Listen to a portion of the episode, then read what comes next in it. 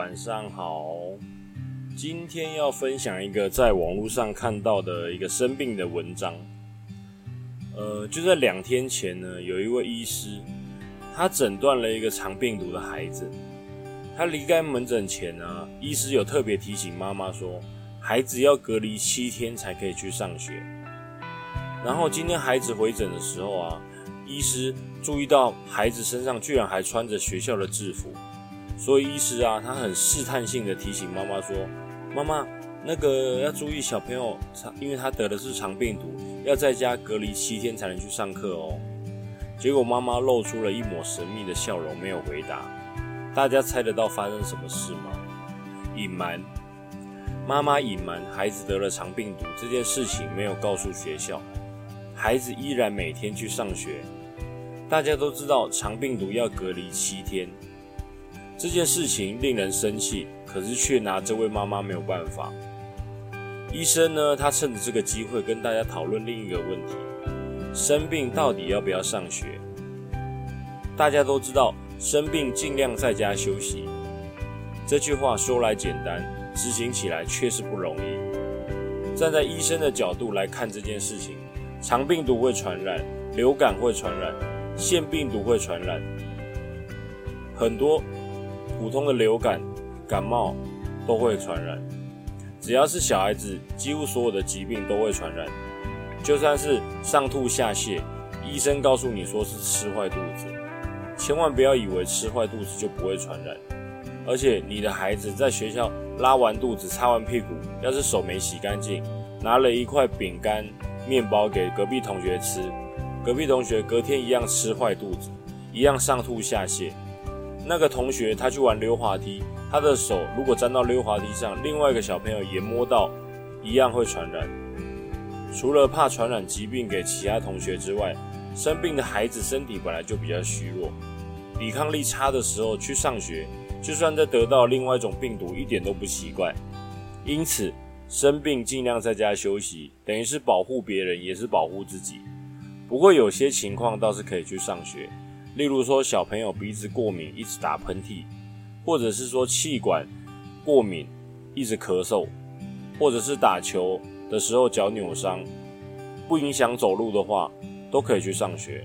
或是喝汤时不小心烫到手，或者是不小心尿床，这些情况都不会传染，可以去上学。站在幼稚园跟学校的角度来看这件事。生病尽量在家休息，绝对是大部分幼稚园跟学校他们会遵守的规则。可惜这句话没有任何强制力。他们提醒爸爸妈妈之后，如果爸爸妈妈真的把孩子送来学校，总不能把孩子关在门外不给他进来，只能尽量给孩子一个独立空间，不要让其他孩子接触。可是如果没办法这样做，也只能提醒孩子多洗手。虽然不理想，可是也算尽力了。站在爸爸妈妈的角度来看，生病尽量在家休息是绝对大部分的爸爸妈妈都会做的事。可是太多情况变化，让整件事复杂很多。医生说可以去上学，可是学校要是不给上学怎么办？生病在家休息，功课要是跟不上进度怎么办？老板不准请假，没人照顾孩子怎么办？要不要直接隐瞒孩子生病这件事情？一年三百六十五天都在生病怎么办？难道叫小朋友不要上课吗？隔壁同学明明就在咳嗽，为什么不但来学校，而且还没戴口罩？最生气的是，我的孩子生病时都在家休息，为什么隔壁同学生病时还来学校呢？说真的，上面的每一个问题都很难有正确的答案，没有任何一个医师是有办法完美回答的。孩子只能提醒爸爸妈妈，孩子生病并不是单纯拿着健保卡去看病就结束了。孩子生病要耗损金钱成本，还要耗损时间成本。请假照顾生病的孩子，是做人父母都该有的心理准备。工作上无法请假照顾孩子，就只好请长辈帮忙。长辈没办法帮忙，只好带着孩子去上班。没办法带孩子上班，就只能花钱请保姆。找不到保姆，想遍了各种方法都解决不了，就把孩子解决了。哎，不不不，哎。就还请爸爸妈妈继续想，就算想破了头，还是要再想，总会想到一个完美的办法的。因为照顾孩子本来就是爸爸妈妈的责任，其他人都只能从旁边协助。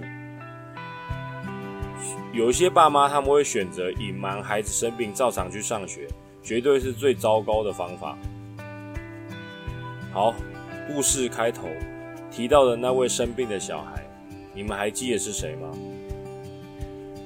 他呢叫做广哲，他还有一个哥哥叫做广杰。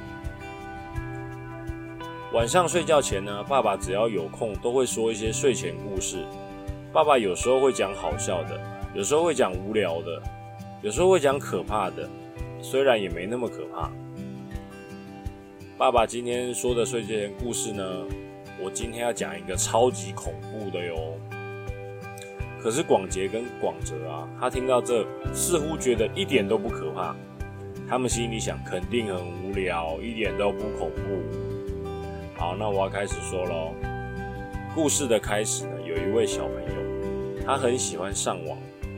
而且呢，自从这位小朋友学会打字之后呢，他就很喜欢在网络上交朋友。他爸爸妈妈说啊，一定不可以把家庭的住址告诉陌生人。那位小男孩听了不耐烦说：“好啦，好，我知道了。”有一天呢，那个小男孩在网络上认识一个朋友，叫做“我想看看你”这五个字，“我想看看你”。那小男孩呢，在网络上跟他聊天，聊得很开心，就像是遇到了一个很要好的朋友一样。他们认识很久，那个网络上的朋友啊，就说要给一个小男孩寄一份礼物，所以说他必须要给他们家的地址。那个小男孩啊，因为他觉得既然是好朋友的话，他当然很开心，就答应了，而且把家里住址就告诉了那位好朋友。但是晚上的时候，他仔细想想爸爸妈妈说过的话，他觉得自己好像做错了。他很自责的时候，忽然听到有人在按电铃，而且还非常急促的在敲门。小男孩非常害怕，担心是那个坏人来了。正要打电话报警的时候，他们突然听到爸爸妈妈的声音，这才放下心来，因为有爸爸妈妈在，一定是安全的。可是忽然听到了吵架的声音，而且还有墙壁碰撞的声音之后，忽然变得好安静，一点声音都没有了。这时，小男孩呢，他害怕的打开门，他只看到了一个陌生的男人站在门口，而爸爸妈妈就像昏迷了一样躺在地上一动不动。那个男人说话说：“你好，我想看看你。”吃老孙一棒，然后直接一棒就让那个小男孩飞天了。睡前故事就讲到这里。这时候，广杰跟广泽就说了：“爸爸。”这个故事一点都不可怕！你还说是恐怖的故事？爸爸就说：“哦，其实这个故事还没完呢。”爸爸继续讲：“那个坏人啊，他杀害了小男孩的爸爸妈妈之后呢，他还把小男孩给灭口了。但是呢，他打算要离开这个案发现场，离开这房间的时候，他忽然听到了那个坏人，他忽然听到了隔壁房间传来婴儿的哭声。那个男人呢？”跨过了小男孩跟爸爸妈妈的尸体后，来到了隔壁的房间。他来来到了最后一个房间，他打开门，居然看到两个婴儿。那个其中一个婴儿呢，看起来是一岁多；另外一个呢，看起来才刚出生。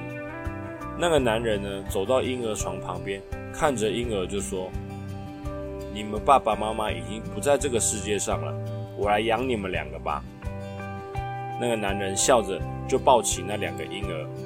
他看着这个一岁多的，就说：“我就叫你广杰吧。”另外一个比较小的，刚出生的这个就叫做广泽吧。故事讲到这里，说完故事的爸爸只留下了一句话：“七年一下子就过了。”转身走了。那两位小男孩看着爸爸离去的背影，随着声音的消失，忽然反应过来，自己自己的名字不就叫做……今天没有每日一题，希望你们睡得香甜，Good night。